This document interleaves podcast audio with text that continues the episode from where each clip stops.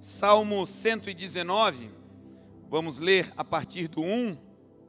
Vamos degustar nessa noite essa palavra, vamos ler 16 versos desse capítulo lindo de Salmos, Salmo de Aleph.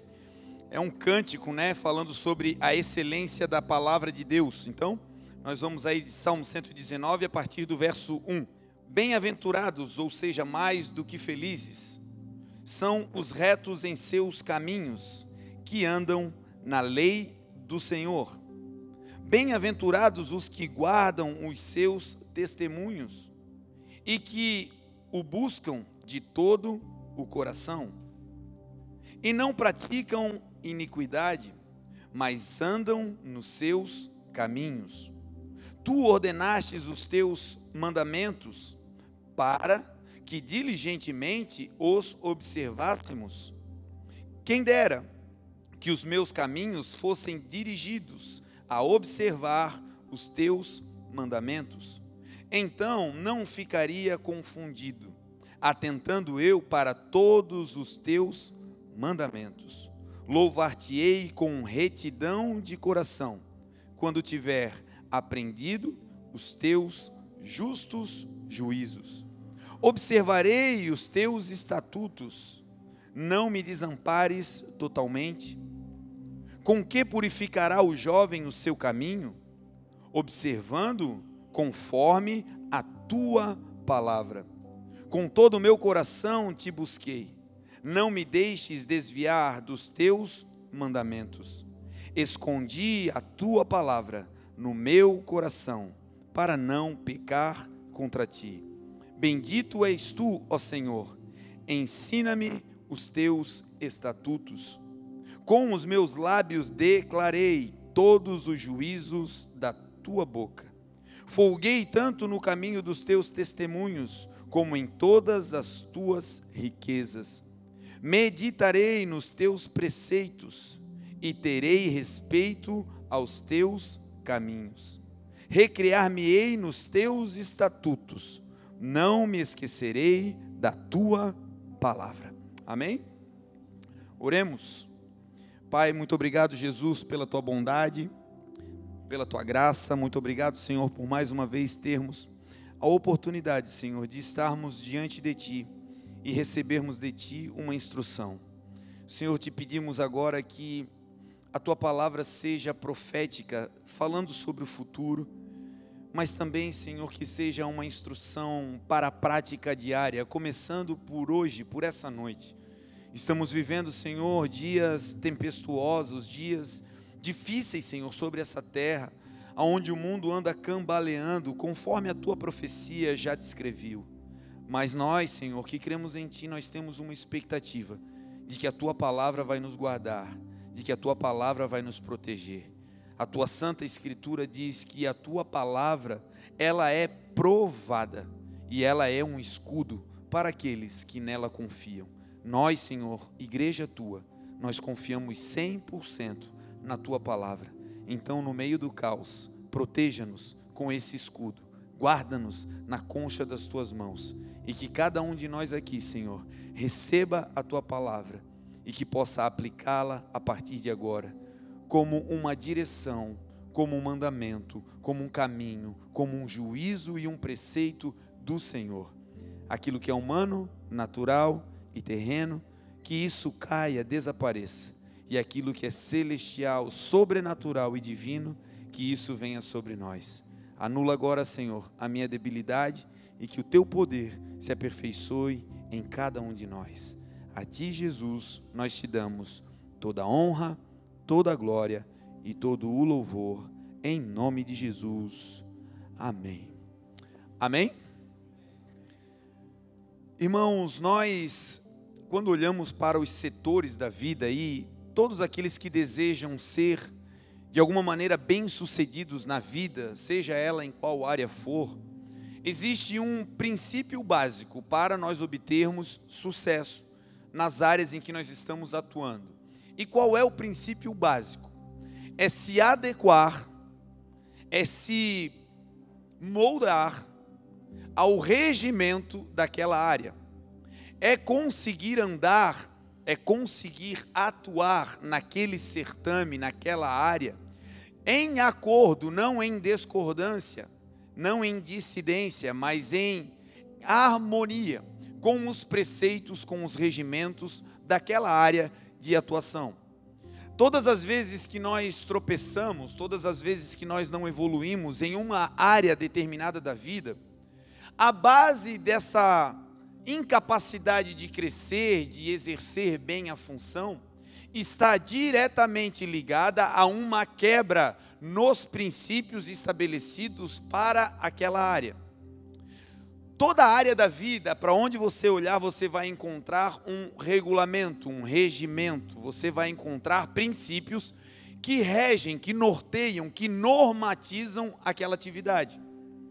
Em uma casa, por exemplo, o que norteia as leis, as regras daquela casa, daquele lar, não estão escritas em um livro, não estão penduradas em uma parede, não é assim mas apesar de não estarem expostas ali em uma casa, em um lar, também existe princípios, também existe um regimento que é baseado na cultura daquela família. O regimento que norteia a, o desenvolvimento de uma família e que protege a família para que ela seja bem-sucedida é o que nós podemos chamar de costumes. Em uma casa, em um lar, o que vale é, o que pode ser feito é aquilo que a família tem por costume, por hábito realizar. Por exemplo, quando você vai em uma, em uma família mais, mais tradicional, alguém que, que viveu assim já um bom tempo sobre essa terra, você vai perceber que os costumes que aquela família traz são um pouco distintos daquilo que a gente pratica hoje. Por exemplo, quando nós vamos aí para as cidades do interior e vamos fazer é, missões, lá no Uruguai, por exemplo, a gente vai agora e, e lá eles têm um costume, as famílias, eles se reúnem em volta da mesa para comer e tem um costume, lá você não pode sentar se você é visitante na ponta da mesa. Quem senta na ponta da mesa é o patriarca ou na ausência dele, a mãe. E algumas famílias ainda preservam isso, né? Se você senta no lugar errado, alguém gentilmente te dá um toquezinho, né? Aí não, meu querido. Lá em Birama nós temos um amado pastor alemão e lá na casa dele é assim. Ele não senta na ponta, mas tem uma cadeira cativa. E aí todo mundo fica esperando ele sentar e depois todo mundo se assenta. É um costume da casa. E eu na primeira vez que fui, né, meio atrapalhado, sentei bem no lugar dele. E aí ficou todo mundo me olhando, ninguém falou nada. E aí ele gentilmente, quando chegou, falou: Pastor Marlon, dá para sair daí? Aí é o meu lugar. e, bom, é o costume. E se você quer se dar bem nesse ambiente, você precisa se adequar àquele costume. Se você deseja ser bem recebido e permanecer naquele ambiente, você precisa se adequar a esse regimento. Algumas famílias têm por é, costume é, viagens né, juntos, em família, e, e os filhos, quando vão crescendo, têm dificuldade de, de cortar esse vínculo. Né? O, o pai, a mãe, quando sai para viajar, bota todo mundo debaixo da asa e vai todo mundo, e não tem opção. E aí você vai ficando mais velho e vai dizer: Não, mas eu já tinha me programado, mas se é costume da família para não entrar em guerra, você vai junto, em nome de Jesus. Então, se você deseja preservar a harmonia de um lar, cumpra os costumes daquela casa. Obviamente que devem ser preceitos que não ofendam a palavra de Deus. Quando você vai para uma empresa, toda empresa tem o seu regimento interno. Toda empresa tem aquilo que nós chamamos de visão, missão e valores.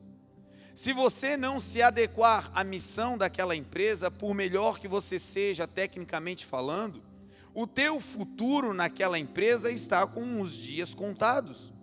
Porque não basta ser um bom profissional, não basta realizar bem a tarefa, você precisa estar de acordo com a missão daquela empresa.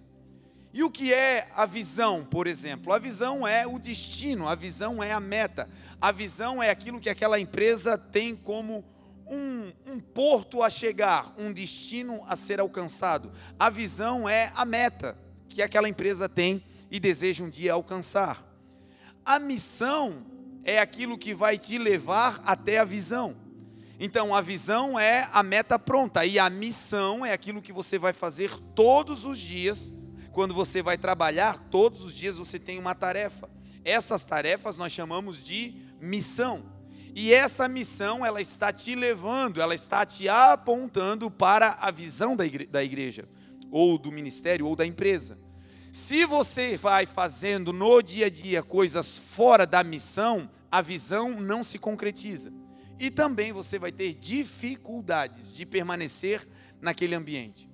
Às vezes o emprego não é ruim, a remuneração é boa, o ambiente é, não, é, não é ruim, tudo é bom, mas você não se enquadra, você não se encaixa. E aí você vai perceber por que é que você não se enquadra, por que é que você não se encaixa, por que é que parece que ali você não flui. E aí você vai perceber que às vezes o que atrapalha o seu fluxo naquele lugar não é a visão, a visão de crescimento, de ampliar isso tudo para você está tudo certo. Não é a missão, o trabalho do dia a dia, a rotina para você também está tudo certo. Mas o que te atrapalha ali são os valores os valores são, são aquelas, aqueles atributos que vão nortear a tua conduta. Na igreja nós temos uma missão, e qual é a missão da igreja? Pregar o Evangelho. Qual é a visão da igreja? Levar o maior número de pessoas possíveis para o céu. Mas isso tudo tem que ser feito diante dos valores adequados. Eu não posso cumprir a visão e cumprir a missão com os valores equivocados. Eu não posso agarrar as pessoas na rua para convencê-las a ir para a igreja, para falar para falar para elas sobre o céu. Não é assim que funciona. Então, às vezes, nós estamos cumprindo a visão, cumprindo a missão, mas nos equivocamos nos valores. Esse é o regimento que regulamenta as instituições do lado de fora. E na igreja? Na igreja nós também temos um regimento na igreja nós também temos uma norma, um conjunto de leis estabelecidas que vão nos conduzir em segurança, que vão nos proteger. Assim como na nossa nação nós temos a nossa Constituição, que é um conjunto de, de leis, de regras que vai dizer aquilo que é dever e direito dos cidadãos e vai também dizer aquilo que é dever e direito do Estado. Na igreja, qual é o nosso regulamento? Para quem é cristão, qual é a nossa base regulamentar de vida? No que é que nós pautamos as nossas, as nossas ações? No que é que nós cremos para confiar a nossa visão, a nossa missão e os valores que temos? Para nós, o que regimenta a nossa vida é a palavra de Deus. Irmãos, não é possível caminhar tendo sucesso na vida cristã desconhecendo a palavra. Não é possível atingir a visão de Deus para a sua vida, a meta que Deus tem para você. E meu irmão, o que Deus tem preparado para a sua vida, põe na tua cabeça, é algo poderoso. Deus não pode comparar com nada dessa terra, é algo celestial. Para nós, o que vale é aquilo que Deus disse para Abraão: Abraão, sai da tua tenda. Porque Deus queria mostrar para ele a grandeza do que Deus tinha revelado para ele e reservado para a sua vida. Era algo tão grande que dentro da tenda não tinha nada que pudesse ser comparado. E Deus diz: Abraão, sai da tenda. Sai dessa zona limitante. E quando ele vai para a rua, já tinha o universo todo para ele olhar. Já tinha muita coisa para Deus usar como base, como módulo comparativo. Mas Deus vai dizer: agora levanta os teus olhos, Abraão, porque aquilo que eu vou fazer na tua vida não tem nada na terra que eu possa exemplificar. O que vai acontecer com você, se você seguir a palavra de Deus, é tão poderoso que só os céus podem te explicar. Então, debaixo dessa promessa, nós precisamos caminhar debaixo do regimento que Deus deixou para que a gente pudesse seguir uma vida tranquila, uma vida abençoada e uma vida de sucesso. Não existe sucesso na vida cristã sem a palavra de Deus. Irmãos, a habilidade, o dom que Deus deu a mim e a você é irrevogável. Você que sabe tocar um instrumento, é um dom de Deus, Deus te deu. E esse dom não desaparece se você deixar a igreja. Se você decidir usar esse dom para um outro fim, para ganhar dinheiro, para, enfim, não importa. Se você decidir usá-lo para outra coisa, que não seja para a glória de Deus, você vai continuar tocando, você vai continuar com aquela habilidade, você não vai perder isso. Dom que Deus dá é irrevogável.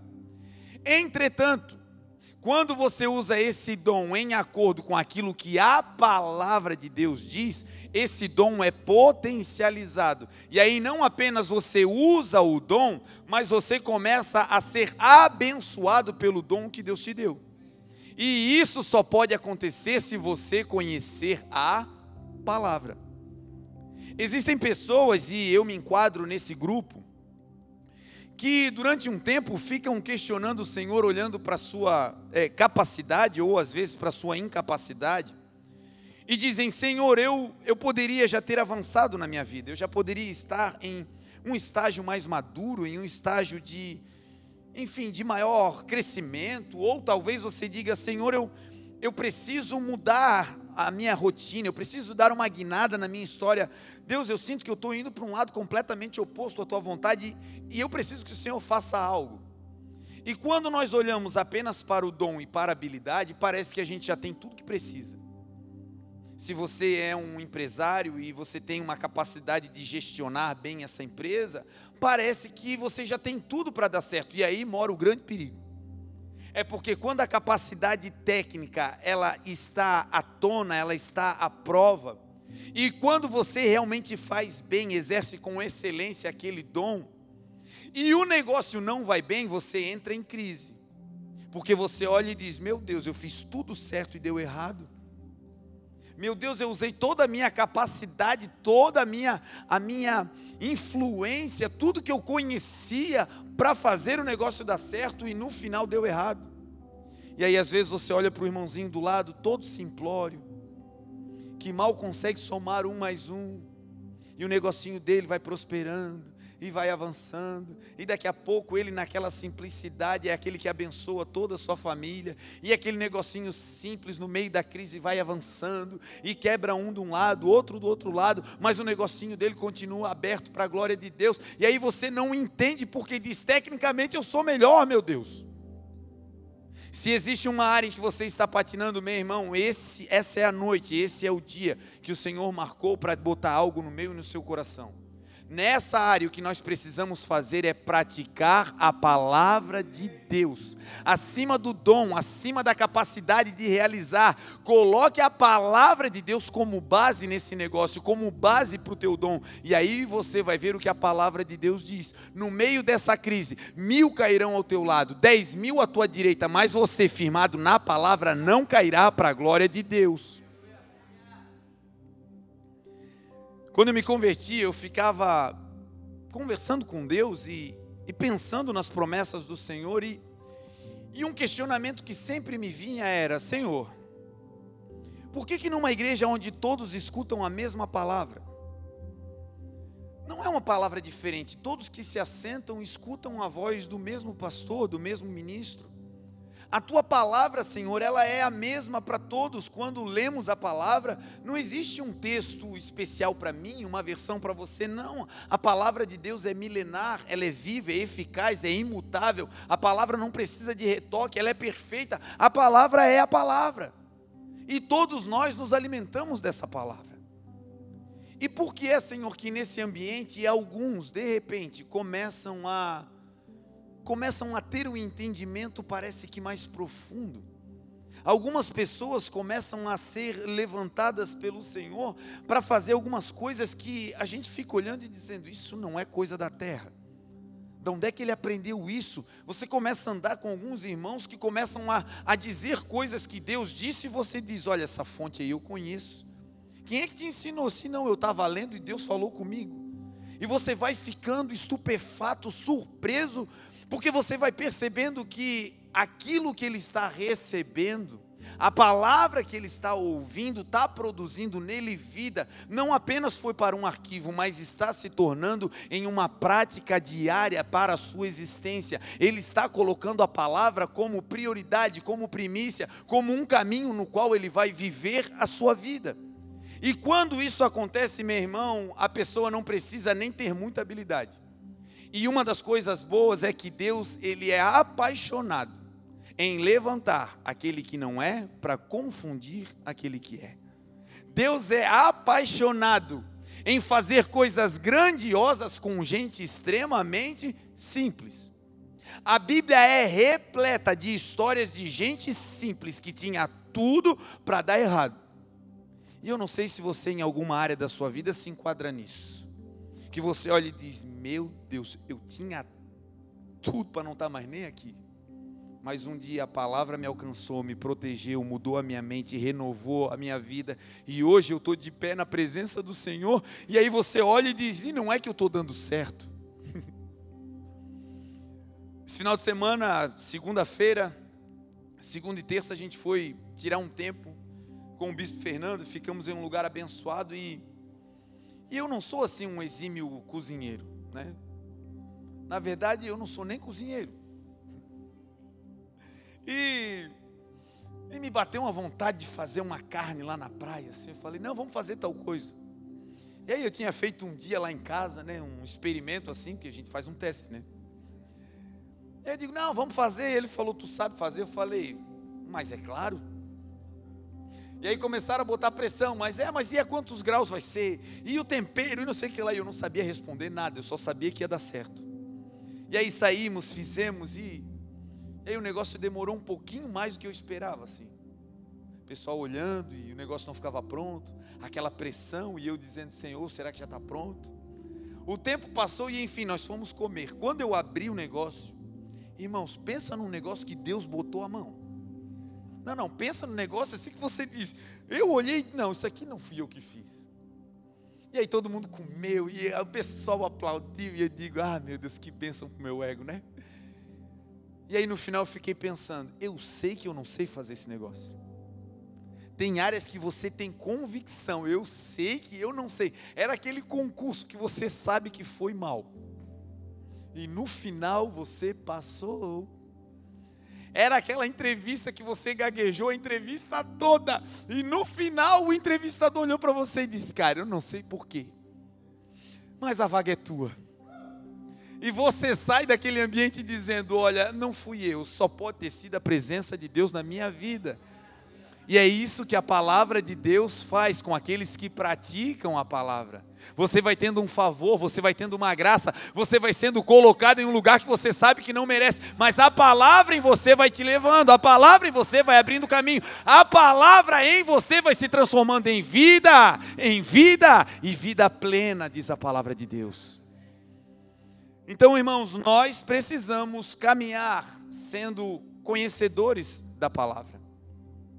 A palavra de Deus, ela tem muitos aspectos, mas eu quero me ater aqui nessa noite em pelo menos três facetas da palavra de Deus. A palavra de Deus, ela é apta, a palavra de Deus, ela é poderosa para fazer todas as coisas, mas nós vamos elencar aqui pelo menos três delas que eu creio que para esse tempo é aquele tema que está é, emergente e nós precisamos nos posicionar em algumas áreas baseados na palavra de Deus. E uma dessas primeiras facetas desse primeiro poder da palavra de Deus é que a palavra de Deus ela é construtora. Se você deseja construir algo na sua vida, se você está numa fase de, de criar algo, se você está numa fase de construir algo novo, a palavra de Deus precisa ser a pedra fundamental sobre a qual você vai começar a edificar esse projeto. E a palavra, ela tem poder para construir, ela tem poder para criar. A Bíblia vai dizer em Hebreus 11 que a fé é o firme fundamento das coisas que nós esperamos e a prova daquilo que nós não vemos. Porque pela fé os antigos alcançaram bom testemunho. Pela fé nós cremos que os mundos foram criados pela palavra de Deus. Pela fé nós cremos que o universo, que tudo que existe, foi criado pela palavra de Deus. E mais, que aquilo que é visível aos olhos, do que não é visível, foi feito. Olha que coisa interessante diz esse texto, que a palavra, ela tem poder para construir. A palavra de Deus, ela é geradora, ela é criadora. A palavra de Deus é como um gatilho que deflagra coisas novas na minha e na sua vida. Deus, ao criar o mundo, utilizou a palavra. E quando ele começa a criar, e aqui vem algo que poucas vezes a gente se dá conta. Quando Deus começa a criar através da palavra, meu irmão, e se você tem uma palavra, se você carrega um chamado, e eu sei que você carrega muita palavra de Deus, essa palavra, ela em primeira instância, ela está produzindo algo. Ela está criando algo, ela está preparando, edificando algo que lá na frente vai se transformar em algo claro na tua história.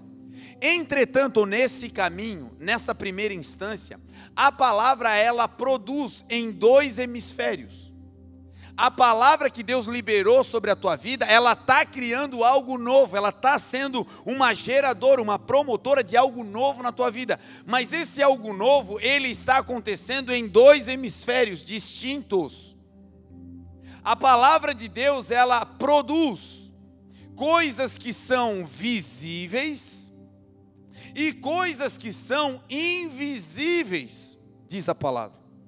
Colossenses 1,12 vai dizer: Damos graças ao Pai, que nos fez idôneos para participarmos da herança dos santos na luz, o qual nos resgatou do império das trevas e nos transportou para o reino do seu Filho amado, em quem temos a redenção pelo seu sangue, a saber, a remissão dos pecados.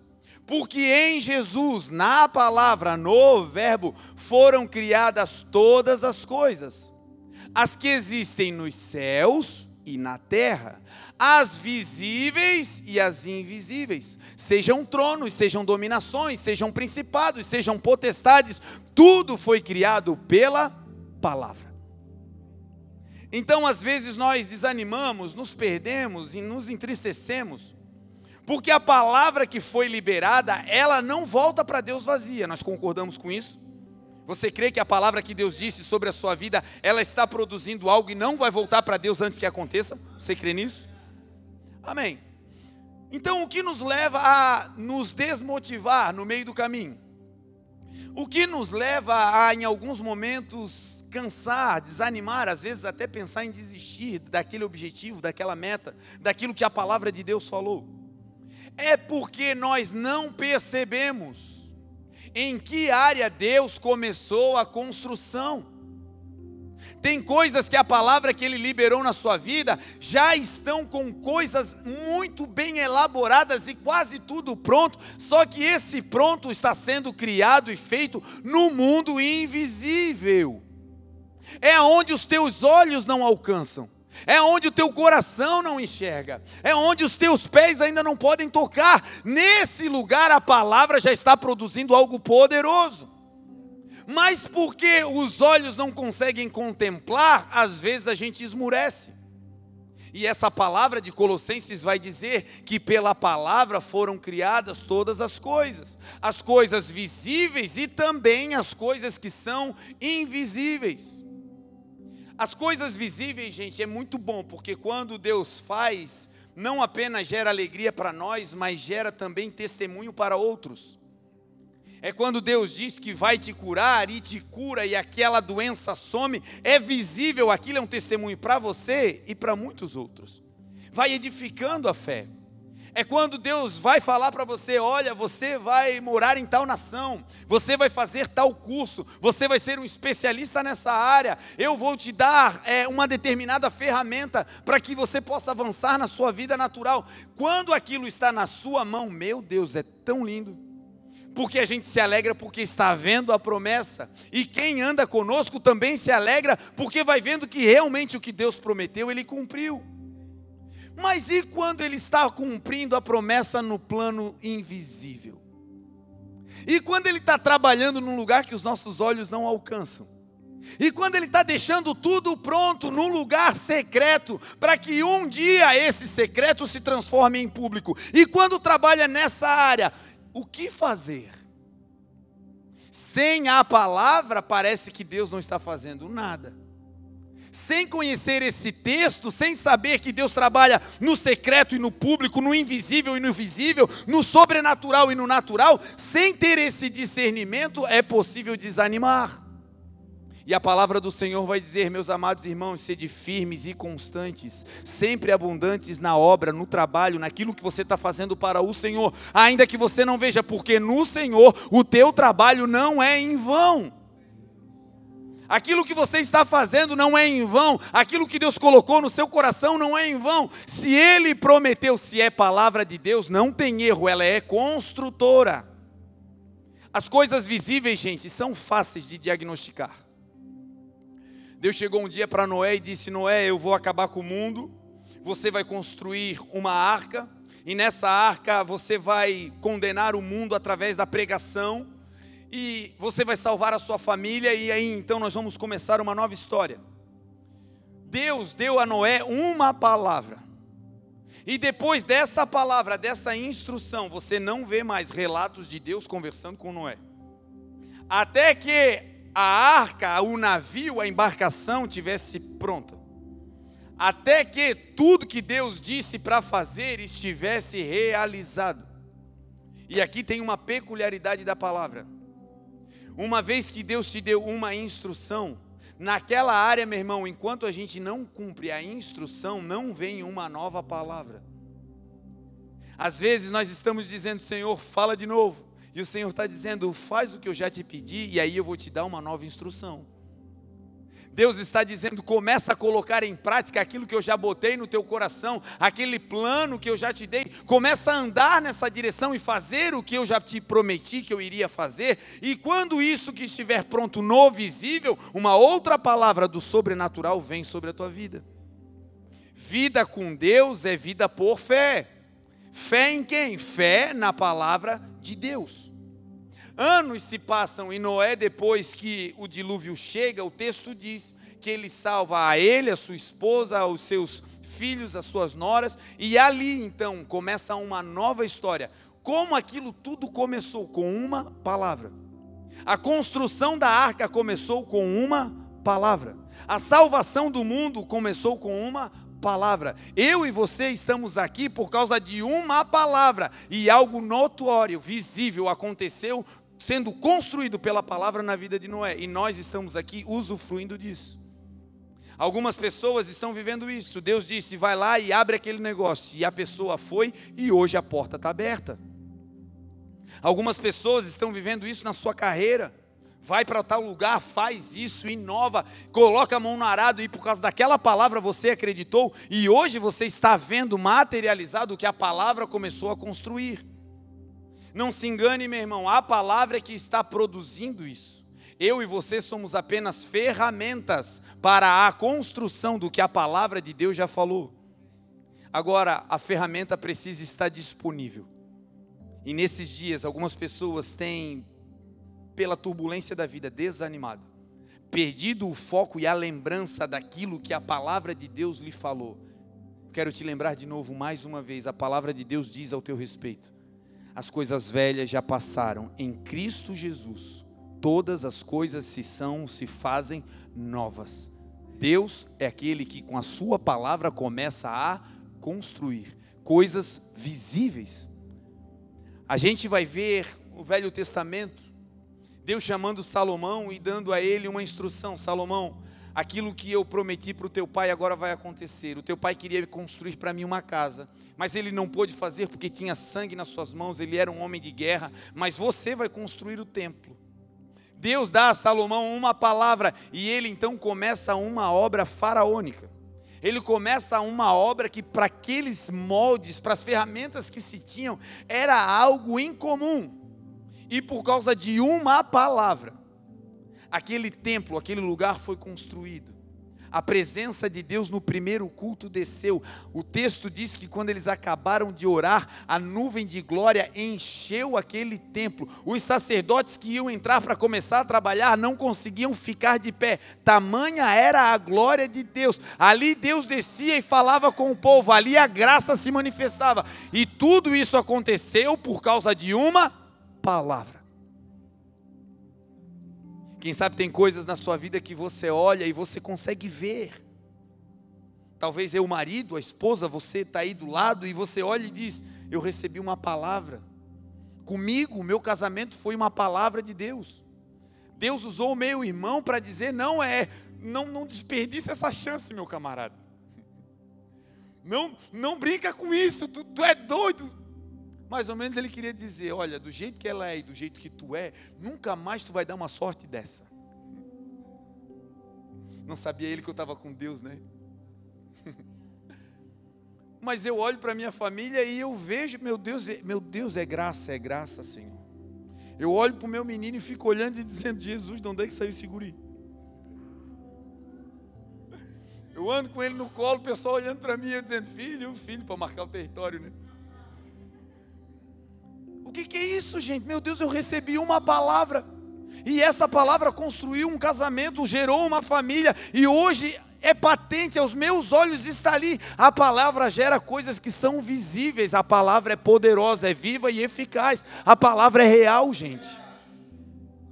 Então traga à memória essas palavras, traga à memória o teu chamado, traga à memória aquilo que o Senhor um dia te prometeu, traz, traz no teu coração agora. Porque essas palavras passarão os céus, passarão a terra, mas as palavras do Senhor jamais passarão, diz a Bíblia. Então tem coisas que são visíveis, nós vamos olhar para toda a Bíblia Sagrada e Deus dando uma palavra e coisas pum, poderosas acontecendo aos nossos olhos. A Bíblia diz que a palavra do Senhor, ela gera fertilidade. A palavra de Deus, ela transforma alguém em uma terra fértil. Salmo 113 vai dizer assim: Aleluia.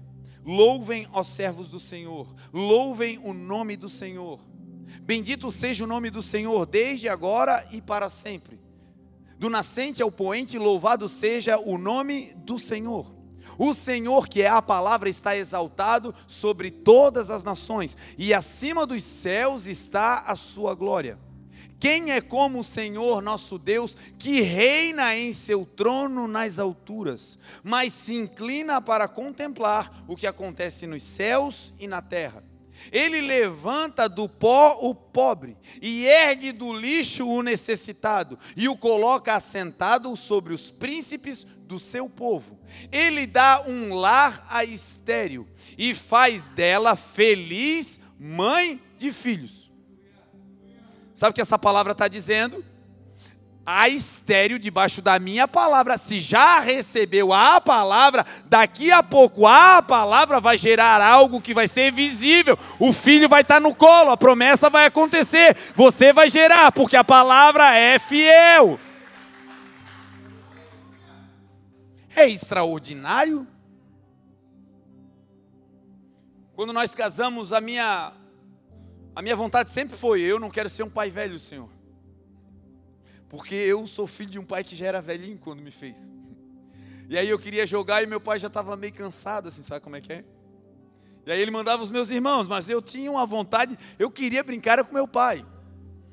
E aí, quando eu ingressei né, na, na carreira de marido, eu pensei, bom, agora eu vou trabalhar logo para que Deus me abençoe e que eu tenha logo um filho. Quero ser um pai jovem. E um ano passou, dois, três, cinco. Ah, que luta dez. Eu digo, que isso, Senhor? Eu estou estragado. E aí nós fomos, a gente ora, né? Senhor, faz alguma coisa por mim, meu Deus. E aí vinha a palavra, é no tempo certo. Um dia você, porque a gente vivia em missões, né? E aí andava de um lado para o outro e era a gente pisar fora do Brasil. Deus mandava alguém para entregar uma palavra sobre maternidade. E que vocês vão gerar, e vocês vão ter filho e tal, e não sei o quê. E eu digo, oh meu Deus, aleluia, é agora. E nada. Tentei, tentei fazer um filho estrangeiro assim, fora do Brasil, em missão, mano. Deus não permitia. Mas uma palavra sempre ficou no meu coração. A primeira que a gente recebeu com relação à paternidade e maternidade. E a pessoa que pregou para nós, ela disse o seguinte: Olha, vocês vão viver um tempo rodando, pregando a palavra. Vocês vão fazer missões a vários lugares e chegará um tempo que Deus vai estacionar vocês. Nesse lugar vocês vão criar raízes. E ali nesse ambiente enraizado vocês terão um filho. E assim, a gente recebe a palavra, mas a gente quer dar uma adaptadinha, né? Enquanto eu estava naquela loucura, eu digo: não, vamos embora. Oh, meu Deus, manda meu filho, Senhor. E aí, pasmem, vocês conhecem a história. Deus trouxe o CI para Blumenau através de uma palavra do bispo Flori. Bispo Flori estava orando e Deus falou: liga para o Fernando e diga para ele que a igreja de Blumenau é o recomeço da história do CI em Blumenau. E que a missão da palavra viva até agora lá foi cuidar do povo, mas agora essa unção será transferida para vocês. Uma palavra que Deus deu para o bispo. E tudo que a gente tem aqui, a gente ganhou, vocês sabem disso. Tudo.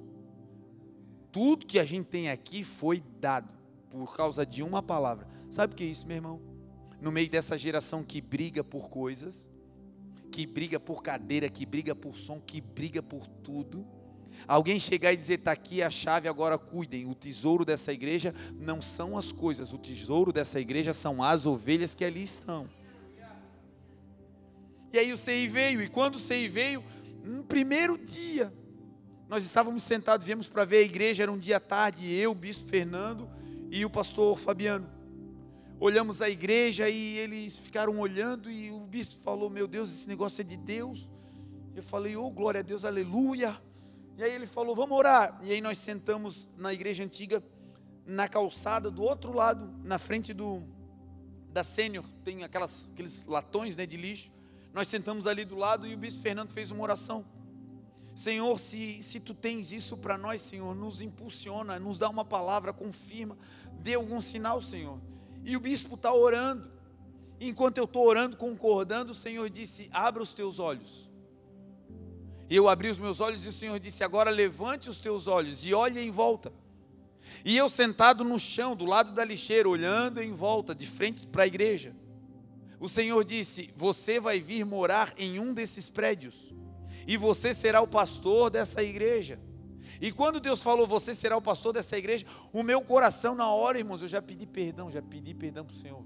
Na hora fechou, porque eu queria ir para o Uruguai. A casa já estava sendo alugada, a missão já estava pronta. Eu ia morar no Uruguai, já estava tudo certo. E o Senhor disse: É você. E eu fiquei bem quietinho, eu não falei nada. Nós entramos no carro. E aí eles começaram a conversar, dizendo: Não, esse negócio é de Deus, é de Deus. E quem é que nós vamos enviar? E o bispo falou: Quem tem que vir é o Marlon. E eu bem baixinho falei: está amarrado, Senhor. Está amarrado. E a minha, minha mala já estava quase pronta. Não, Uruguai. Os irmãos já estão alugando casa. Não, não, Senhor. Só eu e Deus. E eu bem quietinho.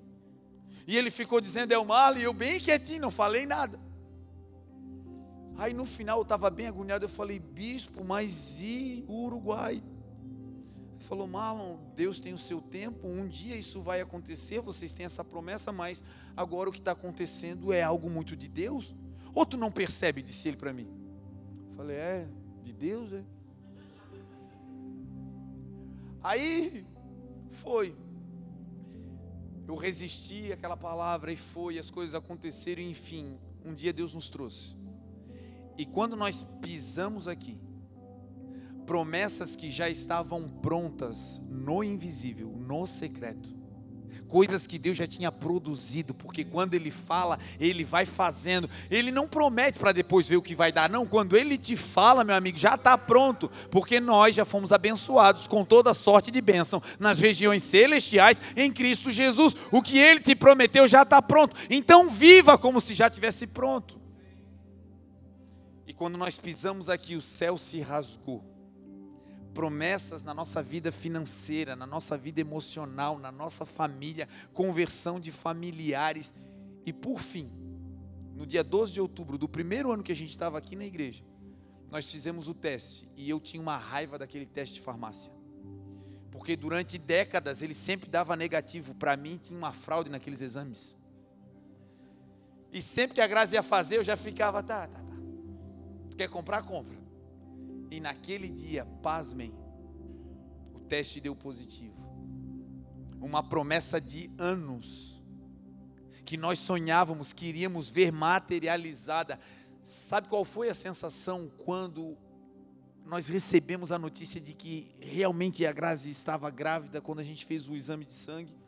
A sensação que eu tive foi tipo assim: Meu Deus, eu fiquei angustiado todos esses anos e não baseei a minha fé na palavra que ele já tinha dito, porque se a palavra foi liberada, ainda que seja no invisível, já está pronto. Ei, começa agora a viver levantando os teus olhos para os montes, porque é de lá que vem o teu socorro. Começa agora a colocar o teu coração naquilo que o Senhor disse ao respeito da tua casa, ao respeito da tua família. Ah, o filho ainda está mal, está longe, está doido, mas a palavra para você é crer no Senhor Jesus e será salvo tu e toda a tua casa. Se é palavra de Deus, no invisível está pronto, vai acontecer. Aleluia! Aleluia! Então, gente, a palavra ela começa a produzir e ela pode começar direto no natural ou no invisível. E a palavra tem essa peculiaridade, ela é produtora, ela promove, ela produz. Uma outra faceta da palavra é que a palavra de Deus, ela também sustenta. A palavra de Deus, ela é sustento. Está tendo uma crise no universo aí, vocês estão percebendo? Está tendo uma crise? Está tendo uma crise aí ou não está, meu Deus do céu? Essa crise é uma crise que de alguma maneira pode nos afetar, porque nós não somos ETs, a gente mora na Terra. Agora o negócio é o seguinte: apesar de estarmos na Terra, nós pertencemos a um reino que tem outro governo, que governa na Terra. O nosso rei tem poder e autoridade nos céus, na terra e debaixo da terra. O nosso governo e o nosso sustento não está baseado na política humana. Sobre nós quem governa é Jesus o Cristo. O nosso reino, diz a palavra, é um reino que não é comida e não é bebida. O nosso reino é um reino de justiça, paz e alegria no Espírito Santo. O nosso reino tem um sustento. No mundo, o sustento é o salário. No mundo, o sustento é o provento que você recebe. No mundo, para estar tá vivo, você precisa de, de recurso financeiro. E eu não estou dizendo aqui que a gente não precise, mas eu estou dizendo que a nossa fonte é outra. Ainda que Deus te mande para o deserto, lá no deserto Ele faz tirar água da rocha, Ele abre caminho no meio do mar, Ele faz passar rio no meio do deserto. Ele é Deus, a tua fonte não é da terra, a tua fonte é do céu a tua mesa não vai ficar vazia, o teu armário não vai se esvaziar, você não vai padecer, as coisas do Senhor não vão ser frustradas. A palavra de Deus diz: as portas do inferno jamais prevalecerão contra a minha igreja. Eu não sei você, mas eu sou igreja, graças a Deus. No meio dessa crise está todo mundo doido. Meu Deus, vai acabar o mundo só em gasolina, está todo mundo louco. Ah, tu tá rindo, né? Correu pro poço, né? tem problema não, irmão. Agora, se a gasolina acabar, a nossa fé não vai acabar. Nós, temos, nós sabemos em quem nós temos crido. O nosso Redentor vive e por fim ele se levantará sobre essa terra. Ainda que os montes se abalem, ainda que os mares rugem, nós cremos em Jesus. Então hoje Deus está dando uma palavra. E qual é a palavra? Você não vai perecer. No meio desse caos, não fica doido. Aquilo que você escutar, escute apenas como critério de informação, para saber o que está acontecendo. Mas lá dentro você tem aquela confiança. Mil ao meu lado, dez mil à minha direita, mas em mim o capeta não toca. A tua casa é ungida, separada para o Senhor. Em você ninguém toca. Então essa noite é uma noite de convocação. Porque nós vamos entrar, gente, em dias difíceis. Não dá para ser leviano, não dá para não pensar nisso. Nós vamos entrar em dias difíceis. Mas nós vamos entrar não é porque o pessoal está fazendo greve. Nós vamos entrar não é porque um governo pode sair, o outro pode entrar. Não, não, não. Nós vamos entrar em dias difíceis porque a palavra diz. Nos últimos dias haverá aumento da maldade, o amor de muitos vai se esfriar, nós vamos ver nação contra nação, nós vamos ver terremotos, pestes em vários lugares, mas para nós, quando essas coisas começarem a acontecer, Escuta, nós estamos falando do poder da palavra que cria. Jesus falou essa palavra. Se ele falou, em algum lugar, ou no natural, no visível, ou no sobrenatural, no invisível, esse negócio está pronto. Consegue entender? Que a profecia já está pronta em algum lugar? Se não se cumpriu aqui, ela está pronta aqui. Uma hora ela vem para cá. Então, se não se cumpriu ainda, Jesus falou: olha, vai acontecer. Se ele falou aqui, está pronto, meu irmão. No mundo espiritual está pronto. Agora, olha só o que ele também disse.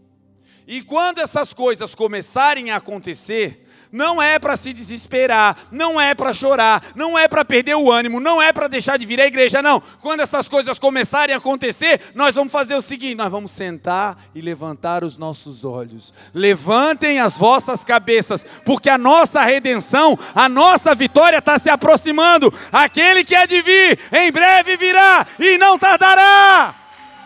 Aleluia! Aleluia! Sabe o que é apaixonante na palavra? Tá tudo ali. O caos começa e você olha, meu Deus, Jesus falou, está acontecendo. E aí ele não apenas diz que vai acontecer, ele te dá a conduta. Lembra que nós falamos sobre a conduta, o regimento, como se dar bem diante das circunstâncias? A palavra está dizendo, vai virar um caos, mas vocês não vão andar de cabeça baixa, vocês vão andar levantando as cabeças, porque a vitória de vocês se aproxima. Para a palavra dar certo, tem que fazer o que a palavra diz, amém? Não ande de cabeça baixa. Ainda que os montes se abalem, ainda que os rios estejam revoltos, quando você passar pelas águas, ela não te submergirá. Quando você passar pelos rios, ele não te afogará. Quando você passar pelo fogo, não causará dano algum em você. Em nós ninguém toca, nós somos propriedade exclusiva de Deus, diz a palavra. Então, gente, nesses dias eu quero conclamar vocês a nós orarmos como nunca. Porque o poder para mudar essa história não está na política normal. O poder para mudar a história está no reino de Deus, que é perpétuo, inabalável e que tem um rei que governa com trono de justiça. O que vai mudar os ambientes nesse caminho louco as pessoas correndo de um lado para o outro, dizendo: Meu Deus, vai se acabar. Não vai se acabar, porque ainda tem coisa que Jesus falou que não se cumpriu. E até lá, o que, que a gente faz? Nós, igreja, vamos apressar a vinda do Senhor. Como? Declarando que aquele que há de vir em breve virá e não tardará, e que ele está à porta batendo, e que todo aquele que abrir a porta do coração, o Senhor vai entrar e vai cear com ele, vai entrar e vai ter salvação, vai entrar e a vida vai mudar, vai entrar e Jesus transforma ele, é a palavra. Passei o dia hoje enclausurado e o Senhor ministrando essa palavra no meu coração e dizendo: convoca a igreja, porque eu vou dar a vocês uma oportunidade extraordinária de vocês pregarem a boa notícia, a boa nova, falarem do meu evangelho de maneira aberta em lugares que outrora vocês não teriam nem condições de entrar vai estar tá todo mundo doido no mercado, e é lá, no meio da loucura, que um doido, cheio do Espírito Santo, vai se levantar e vai dizer: Ei, gente, a salvação não está nessa comida aqui, porque essa comida uma hora acaba, a salvação está no pão vivo que desceu do céu. Aceitem a Jesus, entreguem as suas vidas, porque quando essa terra natural acabar, a realidade começa a vida eterna. Eu não sei você, mas eu estou pilhado, estou igual um maluco pensando, não vejo a hora de ir para a rua porque no meio desse caos os corações se abrem. Porque no meio da dificuldade as pessoas ficam esperando uma palavra de esperança. Nós somos luz nesse mundo, amém? Nós vamos ser sal nessa terra, amém? Nós vamos fazer a diferença, nós vamos temperar. No meio do caos lá na empresa, todo mundo dizendo vai quebrar, meu Deus, é demissão, é isso, é aquilo. Você vai ter uma palavra de vida dizendo: Ei, aqui quem manda é Jesus, é terra santa. Nós não vamos padecer, vai dar certo. Nos últimos dias, o Senhor vai levantar homens e mulheres cheios do Espírito Santo, diz a palavra. A profecia de Joel está se cumprindo nos nossos dias. Nos últimos dias, diz Deus: derramarei do meu espírito sobre toda a carne. Essa promessa já aconteceu, o Espírito Santo já desceu sobre toda a carne. Agora a diferença é se ele desceu so, sobre. O Espírito Santo está assim, ó, sobre todo mundo doidinho para fazer a diferença. E como é que ele faz a diferença? Quando ele entra. Aquele que diz, Senhor, eu quero, aí ele abre o coração, o Espírito Santo entra, ali ele faz morada, e esse que outrora chorava agora começa a rir, esse que amaldiçoava agora profetiza, esse que andava doente agora anda saudável, aí a vida muda. E sabe como as pessoas se abrem quando alguém prega? A pergunta para os nossos dias é a mesma que o profeta recebeu: Quem irá por nós? A quem eu enviarei? E a resposta da igreja tem que ser: Senhor, eu sou todo limitado, eu tenho isso, eu tenho aquilo, mas é o seguinte, eu sou doidinho pelo Senhor, eu estou aqui, eis-me aqui, Senhor, envia-me a mim. Vai começar uma missão poderosa, gente. Vocês vão ver a igreja do Senhor sendo, sendo mobilizada, avançando. Esse negócio de placa vai cair. Vocês vão ver gente na rua de tudo que é lado. Vocês vão ver o que está acontecendo. Já está acontecendo em Blumenau. A gente sai para levar marmita, tem marmita empilhada assim no chão. Nós chegamos para entregar marmita, irmão, quer comer? Não, não, o irmão da igreja já passou, por glória a Deus. E aí, vai poder, irmão? Quer? Não, não, o irmão lá não sei o que passou. Meu Deus, que bênção. Sabe o que é isso? O povo de Deus entendendo que a igreja não é placa, nós estamos aqui como arautos para ministrar a palavra do Senhor. Aquele que vem de novo, ele em breve virá e não tardará, e nós, os justos, vamos viver é por fé.